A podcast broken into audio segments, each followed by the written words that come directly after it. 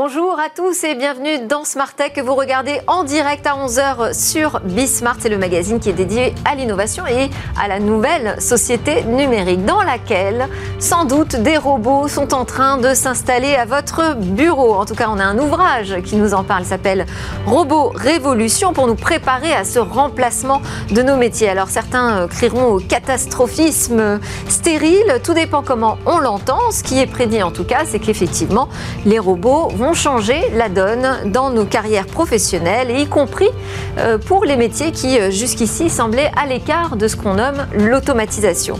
Ce sera donc le sujet de l'interview avec Émeric Le Breton dans quelques instants.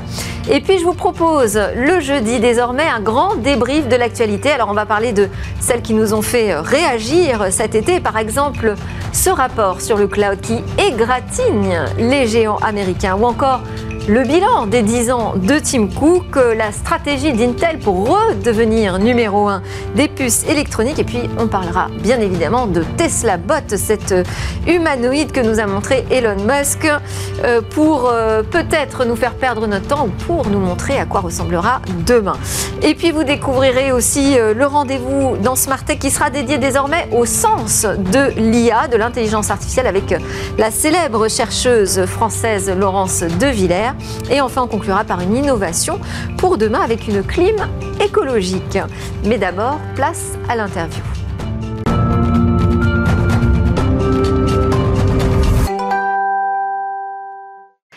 Et voilà que les robots vont se mêler de nos carrières professionnelles et que personne n'y échapperait. C'est un peu ce que vous nous dites, euh, Le Breton. Bonjour. Bonjour. Oui, effectivement, en fait, on voit que le mouvement de la robotique a démarré il y a vingtaine, une trentaine d'années, commence à s'intensifier et qu'il concerne de plus en plus de secteurs, c'est-à-dire autrefois les emplois les moins qualifiés et de plus en plus les emplois les plus qualifiés aujourd'hui. Donc vous êtes directeur général d'un groupe euh, qui s'appelle Orientation, qui est spécialisé dans l'accompagnement des révolutions et des évolutions pardon, euh, professionnelles. Euh, c'est dans ce sens que vous avez pensé votre ouvrage, c'est pour accompagner en fait les, les salariés, les employés, ceux qui cherchent un emploi, à trouver leur métier de demain Exactement. En fait, c'est vraiment un outil. Le livre, c'est un outil de sensibilisation des salariés à ce phénomène qui est en train de se produire auquel on a associé une application sur laquelle ils peuvent aller directement euh, bah, mesurer euh, en quelque sorte le, le, risque. Alors on va en parler, mais c'est quoi ce phénomène? De quelle révolution vous nous parlez exactement? Parce que quand on dit robot révolution, ça veut dire quoi? Bah, Ça veut dire en fait qu'il y a une accélération de l'innovation dans le domaine de la robotique.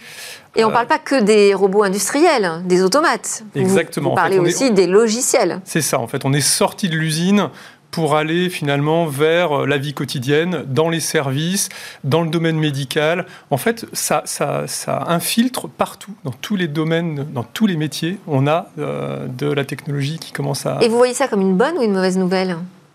Alors, c'est une bonne et une mauvaise nouvelle. C'est-à-dire qu'il y a, en tout cas, ça crée des défis. Euh, il y a un défi notamment qui est très important, c'est celui de, de l'éducation, de la formation, puisqu'en fait, on s'aperçoit que l'arrivée des robots va créer de l'emploi mais il crée des emplois très qualifiés et souvent au détriment des emplois les moins qualifiés. Et qu'il a tendance euh, finalement à détruire les emplois les moins qualifiés.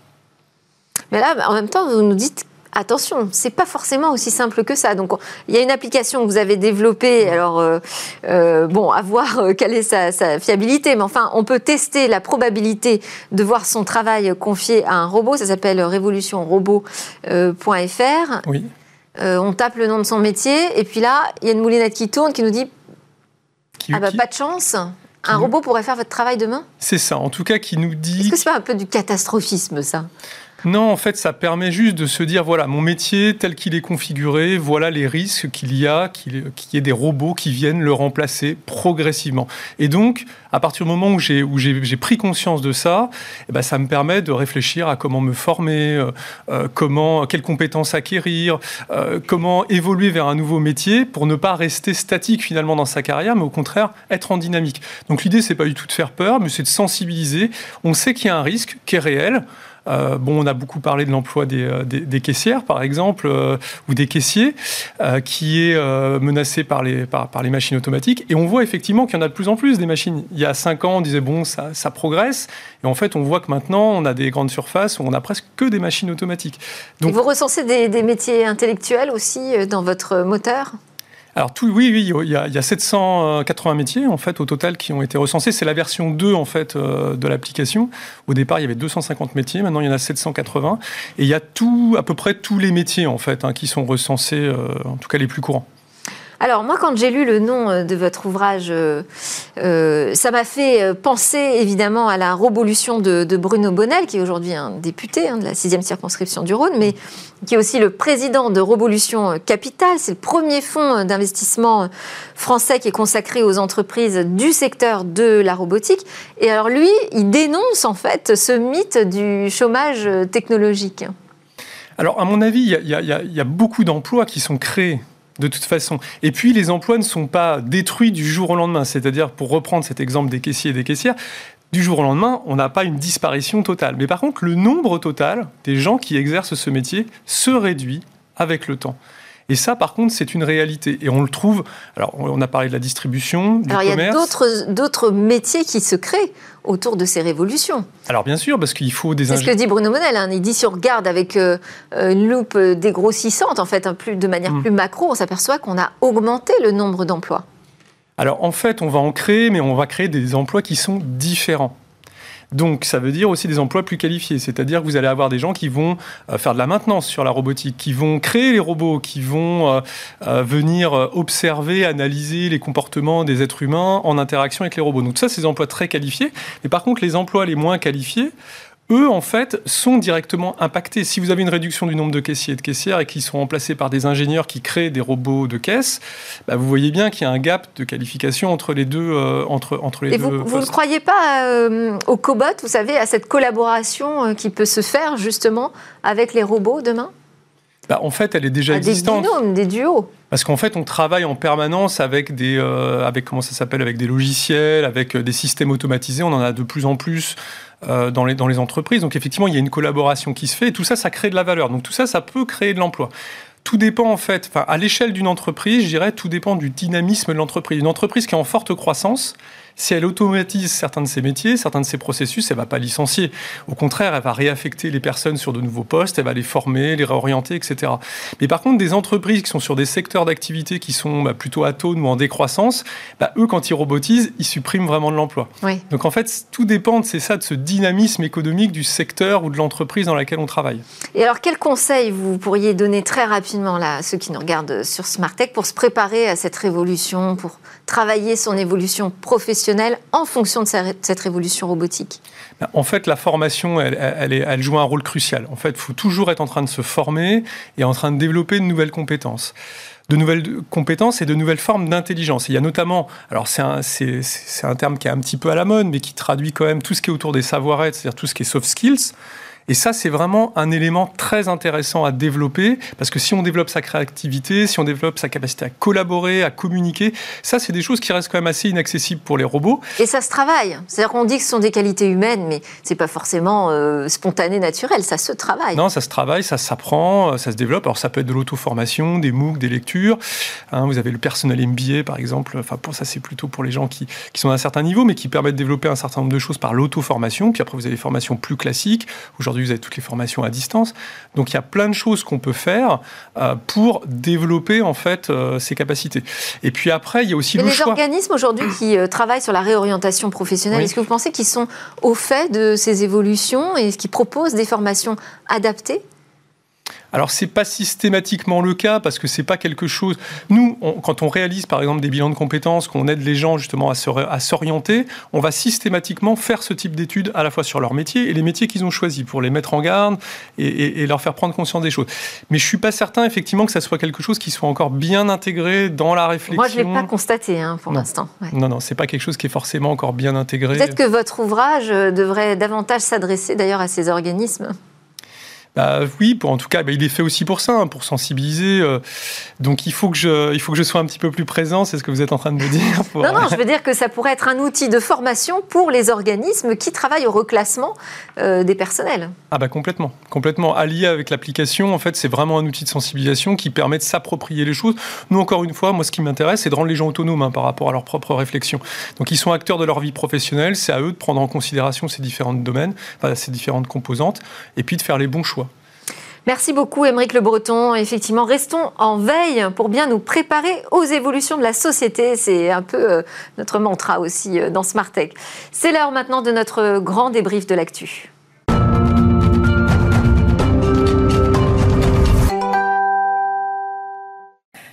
C'est l'heure du grand débrief de l'actu et de l'été, on va dire aussi, puisqu'on est en plein, plein dans la reprise. Avec mes commentateurs cette semaine, mon confrère d'abord, l'excellent Yann Serra, grand reporter au Magaïti, et le disruptif Alain Staron, fondateur d'Amborella.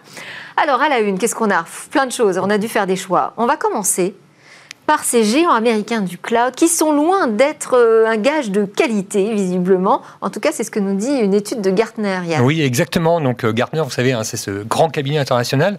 Euh, et donc, alors le cloud, on, fait très vite. Hein. les entreprises avant avaient des salles informatiques dans lesquelles elles mettaient leurs applications, leurs ordinateurs. et puis ça coûtait, c'était très compliqué. Donc maintenant, elles vont dans le cloud, c'est-à-dire sur Internet. Et en l'occurrence, donc dans des grands hangars pleins d'ordinateurs qui appartiennent à trois géants américains, qui sont AWS. enfin, trois Les trois principaux, les trois leaders sont trois, trois géants américains. Donc AWS, c'est Amazon, Azure, c'est Microsoft et GCP, c'est Google. Et alors, euh, depuis le, et donc Covid. On dit que si tout le monde va chez eux, c'est parce que euh, là, on est à un top niveau de prestation. Bah oui, et puis en plus de ça, vous savez, ce sont des entreprises. Là, on n'est plus dans du Dropbox, ce genre de choses. Hein. C'est des entreprises qui confient véritablement leur, euh, leurs activités critiques, hein, leurs documents secrets, vraiment au, à, ces, à, ces, géants du cloud. Et puis, bon, bah, ce sont les trois leaders, donc on s'attend à ce qu'ils soient quand même plutôt euh, au top niveau. Mais une étude de Gartner tire à boulet rouge. En fait, depuis le Covid, ça s'est totalement dégradé en termes de services. Alors, c'est pas tellement les ordinateurs, enfin les, services qui ne fonctionnent pas, c'est plutôt les humains derrière, les équipes qui sont euh, déplorables. Alors, euh, écoutez, bon, pour le, pour le dire très, très rapidement, donc les commerciaux d'AWS sont des gros lourds. Hein, c'est comme ça qu'ils sont qualifiés dans le rapport. C'est-à-dire qu'en fait, en, en, gros, ils, ont, ils poussent les entreprises à acheter de beaucoup plus beaucoup plus que ce dont elles ont besoin, quitte à bloquer même des projets d'entreprise tant qu'elles n'ont pas acheté des nouveaux services. Donc ça, les, entreprises sont très en colère. Euh, les équipes de Google GCP, alors là, bon, Google c'est le dernier à être arrivé vraiment sur ce marché-là. Manifestement, c'est des, euh, des petits jeunes sympathiques, mais qui sont pas du tout au courant des services qu'ils vendent. Donc en fait, ils cassent les prix pour appâter euh, les entreprises. Sauf que derrière, les tarifs remontent très rapidement. Puis alors en plus, ils conseillent très mal les entreprises. Enfin bon, les entreprises n'achètent pas ce qu'il faut.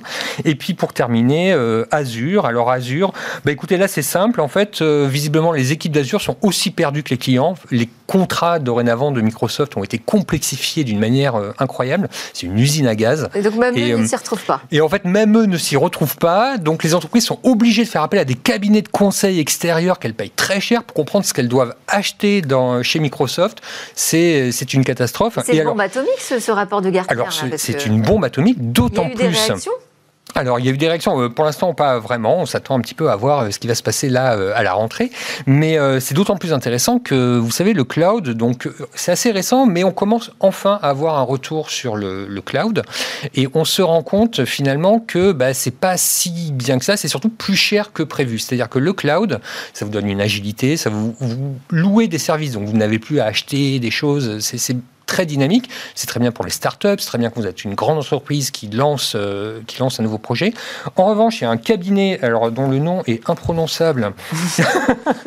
Et on va essayer. Non, Andrisen Horowitz, qui a, qui a oh, fait des. Bon, ça va, ça va. Non, je croyais que c'était pire. Mais... mais qui a fait des simulations et qui, a, qui s'est rendu compte qu'en fait, à partir du moment où votre projet a atteint sa vitesse de croisière, en fait, ça vous coûte deux fois plus cher de rester dans le cloud plutôt que de tout réinterniser dans une salle informatique. Alors, il y a les coûts, il y a les commerciaux. Alors, moi, j'ai vu aussi dans, l'article sur le Magaiti des pannes. récurrentes. Oui, alors ça, euh, bah, c'est Microsoft. Ouais, euh, voilà. Manifestement, Microsoft, ça va pas du tout. Ils tombent plus en panne que les autres. Bon, alors ça fait mal. Alors il y a quand même des bons points, hein, parce que s'ils sont leaders, c'est oui, voilà, quand même qu'ils assurent une certaine prestation. Oui, bien sûr, bien sûr. Alors voilà, on leur reconnaît quand même d'être très innovants. Euh, on reconnaît à Amazon euh, de vraiment d'investir beaucoup pour euh, trouver les, services de demain. Microsoft, euh, Microsoft, si vous voulez, derrière, en fait, les gens vont chez Micro, dans le cloud de Microsoft parce qu'ils utilisent Office, hein, Word, Excel, voilà. Et puis, bah, bien évidemment, ces logiciels, dorénavant, depuis qu'il s'appelle Office 365, en fait, sauvegarde tous les documents dans Azure. Donc, les gens vont chez Azure, puis Microsoft, c'est quelqu'un qu'ils connaissent depuis très longtemps. Donc, Microsoft a plutôt la confiance euh, de, des entreprises. Et alors, quant à Google, alors bon, Google, là, c'est plutôt un compliment en demi-teinte, c'est-à-dire qu'en fait, euh, Gartner le félicite bah, finalement d'essayer de rattraper son retard, mais bon, on comprend quand même qu'ils ne sont pas encore au point des, deux précédents. Voilà. Alain Staron, une réaction sur ces égratignures, parce que ça ne doit pas leur faire très mal quand même. hein, j'ai envie de dire qu'on est à un tournant. C'est-à-dire que, de manière très factuelle, hein, moi-même, quand j'étais dans une grande boîte, bah, on trouvait plus pratique d'aller chez un de ces trois-là parce que ça devient très compliqué de faire soi-même, hmm. surtout quand on veut démarrer. Alors, quand on est startup, n'en parlons pas. Mais il y a l'histoire du verrouillage. C'est-à-dire quand vous êtes chez ben, vous êtes chez l'un. Si vous ne faites pas attention, vous ne pouvez plus en sortir.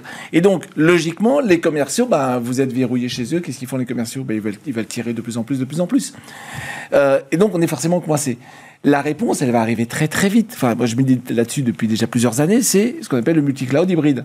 C'est-à-dire que les cabinets intermédiaires qui se positionnent, j'attends ceux qui vont arriver en disant écoutez, moi, j'ai pas d'infra, mais je vous mets en parallèle sur les trois. S'il y en a un qui tombe pas, on ira chez l'autre. S'il y en a un qui monte les prix, on ira chez l'autre. Bah, le multi-cloud, c'est le grand mot aujourd'hui de tous les acteurs. J'entends. D'accord. Hein. C'est même le cloud hybride. Hein. Voilà, c'est ça. C'est un mélange de ça. C'est-à-dire qu'il euh, faut être capable d'être sur plusieurs fournisseurs d'infra et avoir un peu en local. Donc ça, c'est un nouveau métier. Je connais. Il y a, je ne vais pas faire la publicité. Pour et là, on a des acteurs français. Il y a des acteurs français, absolument. Et, et je pense que c'est là qu'il faut aller. Et à le jour où tous les grands industriels comprendront que quand ils sont verrouillés chez l'un, ben, c'est très compliqué. Exactement ce que tu venais de mmh. dire. Hein. Mmh. Et ben, ils vont passer vers ce monde-là. Et c'est ce que j'attends, euh, c'est la prochaine étape, quoi. Donc euh, Gartner arrive juste à point nommé pour secouer un peu le cocotier. Bon, allez, on enchaîne avec une autre actu, c'est les 10 ans de Tim Cook euh, à la tête d'Apple, donc qui est arrivé au moment de la démission de Steve Jobs le 24 août 2011. Pas facile quand même d'endosser le rôle de patron après, après Steve Jobs, mais pour autant, ce que j'ai vu est plutôt positif hein, sur son bilan. Oui, bah alors, euh, Yann.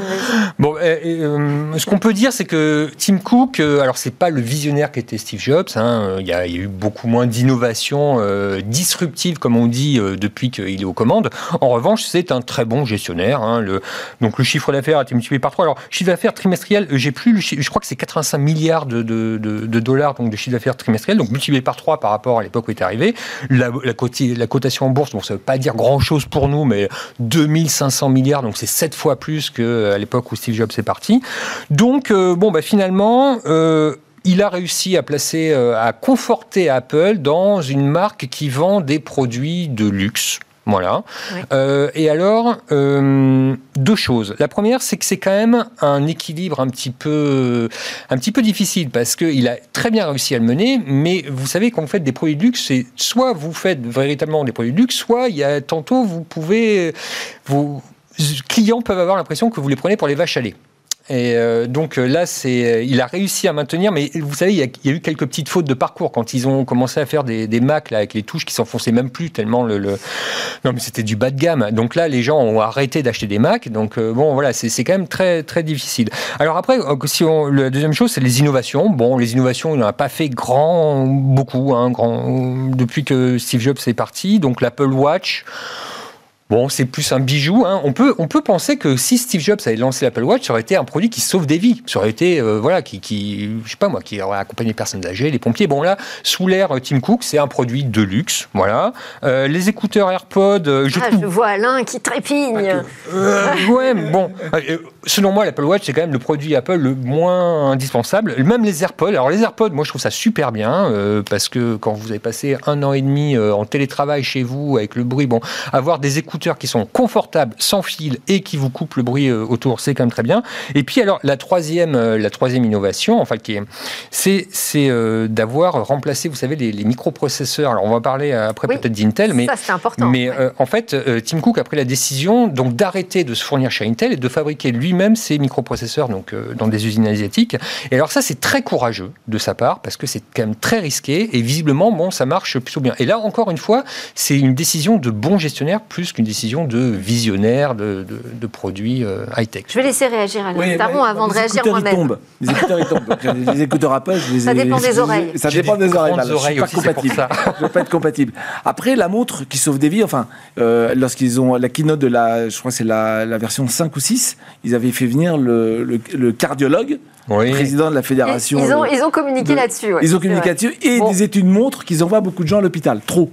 Oui. Donc ça veut dire que Mais ça, c'est le propre des mondes connectés de santé, hein, qui rend un peu euh, stressé sur euh, la qualité de notre sang, euh, de respiration, oui. Moi, moi, je trouve que la montre connectée est un vrai sujet. On avait parlé une fois précédente, on ne va pas revenir là-dessus. Après, moi, mon sujet que je trouve original de Tim Cook, c'est moins l'innovation que l'engagement politique. Eh bien, j'allais le dire aussi, sur la vie privée. Et, euh, généralement, et en particulier sur la vie privée. Mm. Alors, il s'en est servi comme cheval de bataille depuis 2016 euh, et la fusillade où il a dit non, non, je donne pas les données au FBI. Et donc, du coup, maintenant, c'est sa facteur de différenciation par rapport à Google et Facebook. Hein. Vous avez vu au CIS les grandes publicités. Hein. Mm. Ce qui est dans votre iPhone reste dans votre iPhone. Mm. Circulaire et d'avoir. Et voilà, donc là, il y a eu cette, cette, cette, euh, ce début de polémique, cette polémique de cet été qui est très compliqué à analyser. Parce que dans les faits, toutes vos données qui sont sur des serveurs sont scrutées. Vous savez, chez Facebook, chez Google, partout. Donc, on va préciser la polémique de cet été. En fait, euh, donc euh, Apple a annoncé son projet de, scanner les iPhones à la recherche euh, d'images pédopornographiques pour lutter contre cette criminalité. et donc tout le monde s'est dit mais alors c'est scandaleux, en fait ils vont aller regarder ce qu'il y a dans nos messages. et Apple a répondu mais vous inquiétez pas, de toute façon on le fait déjà finalement, on fait sur iCloud, on scanne déjà. Alors on scanne déjà les contenus que nous stockons sur iCloud. En fait, oui et non. Et, en fait, la, technique est un peu compliquée à expliquer. C'est pour ça que les gens sont perdus. Euh, on ne scanne pas les contenus. On regarde. Enfin, un logiciel regarde si une signature des images qui sont dans le téléphone correspond à une signature d'image connue comme étant euh, criminelle. Hmm. C'est tout ce qu'on fait. C'est du scan, c'est pas de la lecture. C'est pas de lecture. Donc en fait, ces images ne sont pas visibles, elles ne hmm. sont pas connues. Et ce qu'ils disent benoîtement, j'ai envie de dire, c'est si on le fait au niveau du téléphone, il n'y a rien qui sort du téléphone, sauf, euh, sauf gros problème. Et donc, du coup, on protège plus la sécurité que si c'était fait au niveau du cloud. Sauf que, intuitivement, mais Apple est dans mon téléphone. Hmm. C'est dans le cloud, c'est loin. Il est dans mon téléphone. Donc, la, perception de cette initiative qui est plutôt pour protéger la vie privée, exactement l'inverse. Hmm. Donc, ils rament. J'ai vu l'interview de, leur patron de, la euh, communication. Je ne suis pas sûr que ça, soit, euh, ça monte autant en épingle. Il y a un autre sujet sur lequel euh, Apple se bagarre. C'est quand même sur son magasin d'applications et son business model. Hein. Hmm. Avec la guerre contre Epic Games, on a vu. 30%. Et Spotify, d'ailleurs, je, reçois le patron euh, France de Spotify euh, demain matin. Mais là, on a un autre sujet. C'est soit c'est l'habit de position dominante, mais enfin, ils sont quand même au moins deux. Euh, soit, enfin, je ne sais pas ce qu'on peut faire là-dessus. Mais... Bon, et cette année, on attendra l'iPhone 13. bon, il y a quelques rumeurs qui commencent, mais on aura vraiment la surprise à peu près en septembre. Et puis, il va y avoir, donc, le 5 octobre, le décès de Steve Jobs. J'imagine qu'Apple va préparer quelque chose. Alors, Yann, vous parliez de ce choix audacieux sur les processeurs qui nous fait rebondir sur le sujet Intel. Oui, tout à fait. Oui. Intel, alors, un Intel, peu en difficulté. Quand voilà, on résume. Donc Intel, c'était autrefois le géant des microprocesseurs, sauf qu'ils ont totalement raté le train des puces pour téléphone portable et euh, euh, tablettes, et donc ils ont laissé ça aux asiatiques. Et alors du coup, les asiatiques ont gagné tellement d'argent avec ces puces, en fabriquant ces puces pour téléphone portable, que du coup, ils ont modernisé très rapidement leurs usines au point de dorénavant pouvoir construire des microprocesseurs bien plus puissants que ceux d'Intel. Et c'est pour ça que Apple va chez les Asiatiques, pour ça que AMD, le concurrent d'Intel, va chez les Asiatiques, Nvidia, enfin toutes les marques qu'on connaît un petit peu de, puces électroniques. Donc, branle-bas de combat. Au début d'année, ils ont rappelé un directeur historique, euh, Pat Gelsinger, euh, à la tête du. Donc, ça, fait un peu penser à l'époque où, vous savez, quand Steve Jobs est revenu euh, chez Apple, c'était un peu la même chose. Et donc là, il a dit bon, alors voilà, bon, écoutez, on prend, on se lève les manches. Donc, ils ont, ils, ils ont mis en place des décisions. Alors, ils assument qu'ils ne vont pas arriver à à innover tout seul. Ça, c'est acquis. Donc, ils sont allés chercher deux technologies euh, ailleurs. Une chez IBM. Alors, vous savez, chez IBM, ils sont euh, bardés de prix Nobel et ils ont trouvé un moyen pour miniaturiser. Parce que c'est ça, ça le truc dans les microprocesseurs, c'est qu'il faut que vous arriviez à miniaturiser et c'est comme ça que vous êtes plus puissant et que vous consommez moins d'énergie. Ils ont trouvé chez donc IBM une invention qui permet de descendre bien au-delà de ce qu'ont fait les, les Asiatiques et ils ont trouvé au CEA à Grenoble, donc là aussi des experts de la matière, des gens qui, ont trouvé un moyen pour construire les microprocesseurs comme des Lego, ce qui fait que ça permettrait à Intel euh, de réduire les coûts de sa fabrication. Donc, vous savez, hein, comme je vous disais, c'est les Asiatiques qui ont gagné beaucoup d'argent, donc ils ont pu innover très vite. Du coup, Intel aurait moins besoin d'argent, puisque voilà, et, enfin, en tout cas, ça lui coûterait beaucoup moins cher de fabriquer des microprocesseurs, donc il pourrait aussi évoluer assez rapidement. Donc, alors ça, c'est la première chose. La deuxième chose, c'est qu'ils vont imiter le modèle asiatique, c'est-à-dire que dorénavant, auparavant, Intel, c'était un petit peu, vous savez, le, cet empire là où ils faisaient tout à l'intérieur, et puis en fait, ils narguaient tout le monde. Là, dorénavant, en fait, ils vont ouvrir leurs usines à aux autres, à leurs concurrents, donc en leur disant voilà, ils vont essayer de faire des prix compétitifs avec les asiatiques. Et le troisième point, c'est que si penser écosystème pour Alain Star. Penser écosystème. et, le, un vrai sujet en fait. Et le troisième point, c'est que ils vont euh, peut-être, euh, alors s'ils gagnent euh, suffisamment d'argent, donc ouvrir des nouvelles usines, dont en Europe.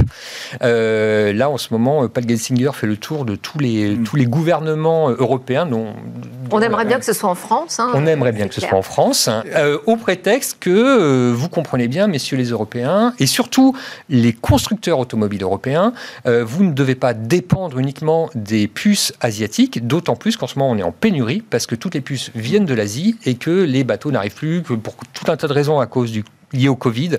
En fait, on, les fournisseurs, aujourd'hui, les constructeurs automobiles, surtout, ne peuvent plus se fournir oui, là, ils en plus pour leur voiture. une carte à jouer. Hein. Alors, c'est un choix. Le choix n'est pas fait euh, officiellement. Je me demande s'il n'est pas fait officieusement.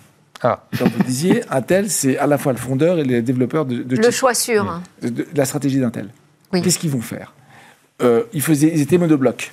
Hmm. Il y avait, quand, vous êtes, quand vous êtes intégré verticalement dans un monde écosystémique, vous n'êtes plus intégré verticalement, vous allez partout. Mm. Ils avaient deux options. Pousser leur microprocesseur et aller chez TSMC. Mm. Pourquoi pas? Puisqu'ils n'ont pas, les, ils ont pas les, la, finesse de, la finesse de gravure suffisante, mais les Chinois l'ont, donc ils pourraient y aller. Mm. Et l'autre option, c'est le contraire. C'est je vais moi-même investir dans la technologie de fabrication, mais quid de mes processeurs? Et donc, dire sans le dire, c'est quoi? C'est OK, mon concurrent c'est TSMC, donc je vais faire de la fabrication de microprocesseurs. D'ailleurs, je l'ouvre à mes concurrents.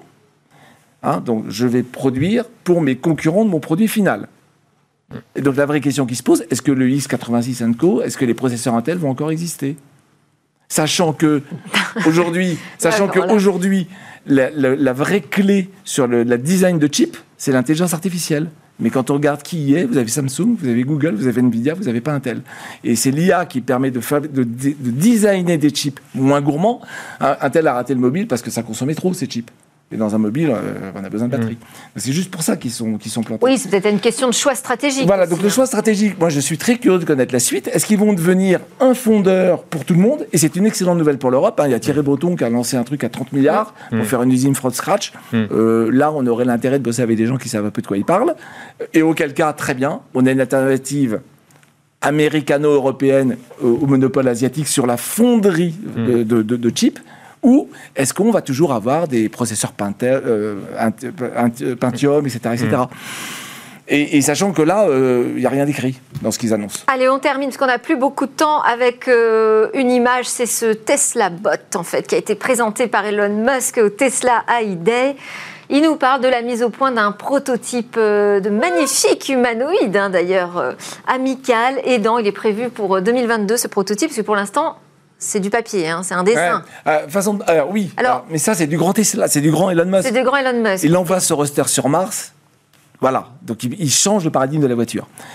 Non, mais là, il veut se présenter toujours comme le visionnaire. En fait, toutes les technos qu'il met dans ses voitures seront dans des humanoïdes demain, et donc c'est lui qui va le construire en premier. Alors, ok. Alors, il y en a quand même certains qui disent là, Elon Musk, il délire. Alors, euh, il nous présente un truc qui n'existe pas, et de toute façon, il fait diversion parce qu'en vrai, il a quelques soucis avec euh, les crashs de Tesla, 11 euh, en l'occurrence, sur lesquels il y a une enquête aujourd'hui aux États-unis. donc deux sujets Alors Alain, une minute pour réagir. Donc deux sujets différents. Un, Tesla a, a, met en place un processus d'intelligence artificielle assez original où il, définit des inférences de manière plus fine, c'est-à-dire inférence, c'est le sens de ce qu'on peut décoder comme objet, le sens de ce qui fait, est-ce que c'est un chien, est-ce qu'il court, etc., beaucoup plus fortement que tous les concurrents. Bien. Deuxièmement, il fabrique des voitures, et les usines de voitures sont parmi les usines les plus robotisées au monde. Donc il sait ce que c'est que des robots lui-même, il fait les robots. Bien sûr. Donc après, le coût marketing, c'est dire euh, je donne à mon robot une apparence d'humain, ce qui n'est pas qu'un coût marketing, parce que si vous voulez remplacer l'homme dans les postes de travail, il faut que ce soit un truc qui ressemble à peu près à un homme. Pas forcément. Alors, il y a plein de roboticiens qui vous diront euh, il n'est pas forcément très efficace d'avoir deux bras, deux jambes. J'entends hein. bien, mais sur des postes qui sont aujourd'hui compliqués à gérer autrement, euh, mais je reconnais que euh, c'est assez marketing, hein, ah, le, bon, Quand même. Mais c'est du Elon Musk. Mais il y a un vrai fond technique derrière. Bon, ok. À suivre alors. Merci beaucoup à tous les deux d'avoir commenté quelques-unes des grandes astuces qui nous ont fait réagir cet été. Merci Yann Serra du Magaiti et Alain Staron d'Amborella. Juste après la pause, allez découvrir justement un nouveau rendez-vous pour répondre à cette question. Où va l'intelligence artificielle?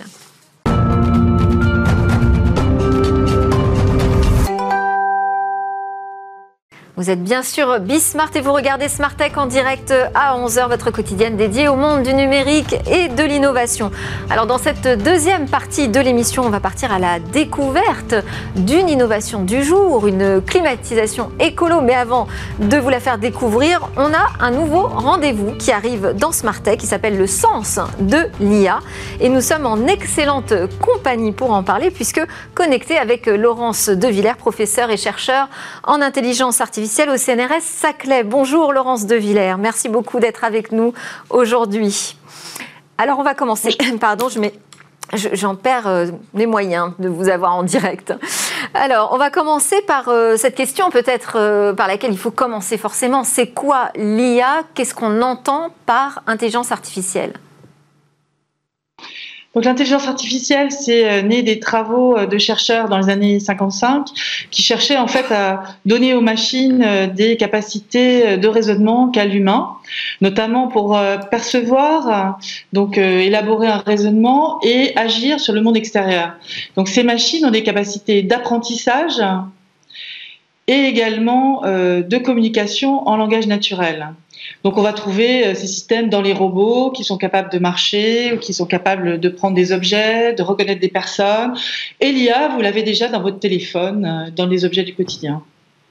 C'est vrai. Et euh, il y a différents types d'IA. Il y a des IA fortes, des IA faibles. Oui, alors ce que Elon Musk par exemple présente, c'est un robot euh, euh, qui serait capable d'aller faire des courses. Donc ça voudrait dire qu'il a une certaine conscience, euh, sens commun, parce que c'est pas si évident hein, d'aller dans la rue et d'aller faire des courses de quelqu'un. Ça nécessite énormément de capacité, et, et, ça on ne sait pas faire. Hein. donc l'IA forte, c'est une IA qui est capable de comprendre l'environnement. Alors là, j'ai mis euh, deux images. Hein. On a vu euh, le jeu de Go. Euh, L'IA était capable de jouer mieux qu'un humain et c'est normal. Ça, c'est une IA faible dédiée à une tâche particulière, entraînée pour ça et qui, a, qui atteint des capacités qui peuvent être plus importantes que les nôtres. Maintenant, elle ne connaît pas le goût de la pomme. Hein, c'est pas pour faire une pub pour Apple que j'ai mis cette pomme. Euh, L'IA ne connaît pas en fait dans notre environnement les choses de façon située avec leur corps. Donc il n'y a pas d'émotion, il n'y a pas de compréhension fine, d'expérimentation euh, euh, de, l'environnement. Un enfant quand il apprend, il apprend très rapidement parce qu'il comprend à travers son corps aussi, en touchant les choses, en les sentant. La machine en est totalement incapable. Donc on est très loin d'une IA forte euh, dans euh, ces systèmes. L'IA faible, ça veut dire qu'elle est dédiée à une tâche, c'est-à-dire que la technologie doit être à nouveau réapprendre, si vous voulez, pour un nouveau domaine, avec beaucoup de données pour arriver à des performances importantes. Donc il y a un paradoxe ici, on a l'impression que ça évolue très vite, mais en même temps, euh, faire un robot qui sait tout faire, comme aller faire des courses, faire la vaisselle chez vous, c'est compliqué. Oui, ça, ça, relève encore euh, du domaine du, fantasme. Euh, et alors, pour reprendre le, titre du rendez-vous qu'on va avoir ensemble régulièrement, qu'est-ce que vous, comment vous percevez vous le sens de l'intelligence artificielle? Est-ce qu'il faut lui donner un sens? Est-ce qu'elle a un sens déjà aujourd'hui? Alors oui, elle a un sens. On construit euh, des objets pour nous aider dans notre quotidien, donc il faut comprendre que si on arrive à euh, mieux faire passer ces capacités, qu'on arrive aussi à pousser les industriels à, comprendre qu'il peut y avoir des conséquences à, mettre en œuvre différents objets. Euh, la, montre, par exemple, connectée, l'Apple Watch dont on parlait précédemment, bon, bah, si elle collecte vos données et que ces données sont utilisées par quelqu'un pour construire un système qui va vous manipuler après, eh bien, cette manipulation douce, par exemple, qui, s'appelle un nudge, pourrait être positive, euh, c'est-à-dire vous aider à une meilleure euh, euh, hygiène de vie, comprendre mieux ce qu'il faudrait manger ou pas manger, par exemple, si elle surveille les calories que vous prenez, mais en même temps, elle est contraignante, elle va toucher sur votre liberté. Donc, cette tension, c'est une tension éthique entre finalement une aide et la liberté. Et je pense qu'il faut arriver à faire comprendre cela, que tous ces objets autour de nous qui collectent des données, qui nous aident à prendre des décisions, sont extrêmement utiles pour euh, aider à euh, soigner une dépression, euh, détecter des cancers sur des images radio, aller sur la Lune ou sous l'eau en étant des robotiques autonomes, mais aussi dans notre quotidien, elles vont avoir des impacts sur nous et cela a un sens sur nos connaissances, sur notre liberté, euh, sur ce que va devenir le monde. Donc il faut regarder ces objets dans notre quotidien avec aussi une vision de ce que ça pourrait modifier, euh, de connaissances intrinsèques, de façon de se comporter dans la société, entre nous, au niveau affectif, au niveau des connaissances, au niveau de l'intelligence collective. Alors ça, ça fait partie des, grandes problématiques qu'on va euh, adresser ensemble hein, dans, Smart Tech avec ce rendez-vous, le, sens de l'IA, ces tensions éthiques en fait entre euh, euh, l'application et le sens du départ et le sens qu'il pourrait prendre après, demain. Exactement. Et donc, avec les robots, on voit arriver, par exemple, ou les chatbots, ces agents conversationnels qui nous parlent, on voit arriver des objets qui parlent avec une parole humaine. La technologie a fait des bons monstrueux dont il faut parler, et on arrive à des systèmes qui vont simuler, par exemple, une petite amie ou un petit ami virtuel et qui vont prendre peut-être beaucoup de place dans notre quotidien. Et là, l'attention, c'est ben, finalement, euh, ce sont des objets qui n'ont pas d'intériorité, qui sont là parce qu'ils ont été marketés par des industriels pour des objectifs commerciaux et ils vont être utiles d'une certaine partie pour les gens isolés ou pour les gens qui sont en détresse. Certes, ils pourraient nous aider, mais il faut trouver le cadre dans lequel on peut les utiliser, sinon on peut être dépendant de ces machines, infantilisé par ces machines. Et donc cette transformation numérique et de l'intelligence artificielle en société est extrêmement bénéfique si on est capable de penser un humanisme avec ces objets. ça veut dire qu'en fait, il faut aussi repenser ce qu'est l'humain et ce qu'on veut faire de l'humain, au sens qu'on donne à l'humanisme. C'est exactement ça, et ces questions de tensions éthiques entre liberté, sécurité, euh, décision propre, libre arbitre doivent être euh, mieux comprises, mieux encadrées dans la société par l'Europe, hein, qui veut réglementer en mettant au centre nos valeurs de dignité et les valeurs des droits de l'homme. Et il faut avoir confiance dans ce qui est en train de se passer, y participer dans la société. On a besoin de comprendre ces nouvelles relations que nous aurons avec ces machines. Il faut évidemment pas tout jeter, il faut former et expérimenter. Expérimenter, c'est essentiel. Euh, donc, pour avoir un IA, pour le bien commun, c'est possible. Évidemment, si tout le monde comprend le sens euh, de ces euh, différents objets autour de nous. Donc, je crois que c'est une fulgurance qu'on doit, dans la société, prendre à bras le corps et qui n'est pas qui n'est pas isolé du monde économique. Le monde économique doit comprendre qu'il faut avoir confiance dans ces objets pour les utiliser dans la société demain. Merci beaucoup, Laurence de Villers, pour euh, vos éclairages. Je rappelle que vous êtes professeur et chercheur en IA au CNRS Saclay. Merci pour ce rendez-vous que vous installez avec nous. À suivre euh, dans Smart Tech, eh c'est notre séquence découverte avec euh, une innovation qui préfigure demain.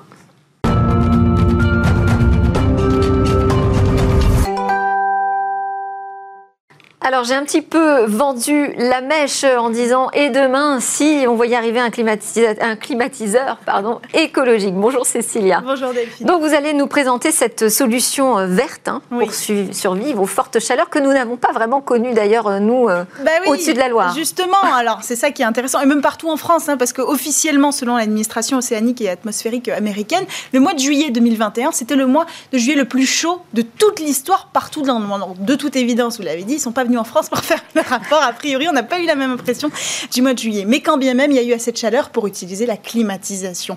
D'ailleurs, l'utilisation augmente. En 2016, selon l'ADEME, on était à 14% des ménages qui possédaient une climatisation. Et aujourd'hui, on est plutôt à 24%. Donc ça augmente très vite. Le problème, c'est que cette solution, elle est Donc il faut trouver euh, aujourd'hui une solution qui, contrairement à la climatisation classique, ne génère pas 5% des émissions de CO2 de production énergétique euh, chaque année. Donc, une société irlandaise, elle a peut-être trouvé la solution. Au lieu de supprimer la clim, elle décide de la transformer. Oui, ce serait bien parce qu'effectivement, dans une situation où pour lutter contre le réchauffement climatique, on en rajoute. Exactement. Donc ce serait une clim écologique. Oui, parce que vous le disiez, hein, une clim classique, elle capture la chaleur en capturant l'air à l'intérieur, et cette chaleur, elle la rejette dehors, donc elle augmente la chaleur atmosphérique. Alors là, l'idée, c'est plutôt euh, de capturer la chaleur différemment. Au lieu d'utiliser des gaz pour capturer cette chaleur, on change, on prend une substance qui s'appelle le nitinol. C'est donc euh, un alliance, euh, une alliance pardon, de nickel et de titane avec un objet double, capturer la chaleur et la supprimer plutôt que de la rejeter comme ça dans l'air. Comment? Alors, ça va former une sorte de barrière, un filtre à chaleur avec euh, des trous à l'intérieur. Ça fait à peu près 4 cm, c'est l'idée. Et donc, ces trous vont laisser passer euh, l'air et l'alliage va récupérer la chaleur. Euh, l'idée euh, de, ce refroidissant euh, d'un nouveau type, c'est d'avoir un calot porteur, quelque chose qui va transporter cette chaleur. Et l'avantage, c'est qu'ils ont fait des tests sur le prototype. Ça marche avec l'air, ça marche aussi avec l'eau, ça marche avec la saumure, le glycol, enfin, que des substances qui vont être non nocives, contrairement au gaz, pour la planète. Et puis, le plus important, c'est que cet alliage, il va capturer la chaleur, mais ensuite, il peut la déplacer. Au lieu de la rejeter directement, donc il va la déplacer vers une station de refroidissement. Donc l'air, il va être tout de suite euh, stocké, la chaleur va être tout de suite stockée, refroidie, et elle ne sera jamais rejetée à l'extérieur. C'est qu'on obtient à ce moment-là un cercle vertueux et le bonus non négligeable pour la durabilité, c'est que pour l'instant, le prototype euh, montre des résultats si performants qu'a priori, il pourrait durer 40 ans au sein euh, d'un même foyer sans avoir à être remplacé. Bon, on, a, on a beaucoup de curiosité sur la date possible de commercialisation. Bah, c'est très secret, hein, cette société irlandaise, la Exergine, elle est très secrète. Par exemple, elle travaille déjà avec un industriel, mais elle ne révèle pas le nom de cet industriel. Il y a beaucoup d'enjeux, évidemment, derrière cette solution. Euh, donc, on ne connaît pas encore la date de commercialisation mais s'il y a industrialisation, ça veut dire que ça ne devrait pas tarder. En attendant, il y a des, solutions hein, pour diminuer sa consommation euh, de climatisation. Euh, par exemple, euh, c'est l'ADEME qui a donné cette solution. On peut élever la température de consigne, celle qu'on fixe à ne pas dépasser dans le foyer, de 22 degrés à 27 degrés. Alors ça paraît énorme, mais en fait, on ne sentira pas vraiment la différence. Par contre, on va diviser par deux sa consommation euh, d'énergie et d'air chaud euh, consommé. Et ça, c'est très important. Sinon, bah, il reste une solution rafraîchissante. Aller à la piscine, par exemple, ou sous la pluie, hein, si on habite à, Paris. Merci Cécilia Sévry, merci à tous de nous avoir suivis. J'espère que vous aurez apprécié comme moi ces nouvelles découvertes et réflexions sur le numérique. Euh, toute cette semaine à suivre, on a le lab évidemment pitch les entreprises du numérique. Je voulais vous dire, évidemment, je vous retrouve demain pour la grande interview dans Smart il y aura aussi un grand rendez-vous dans l'espace qui sera animé par Cécilia. On vous souhaite à tous une excellente journée.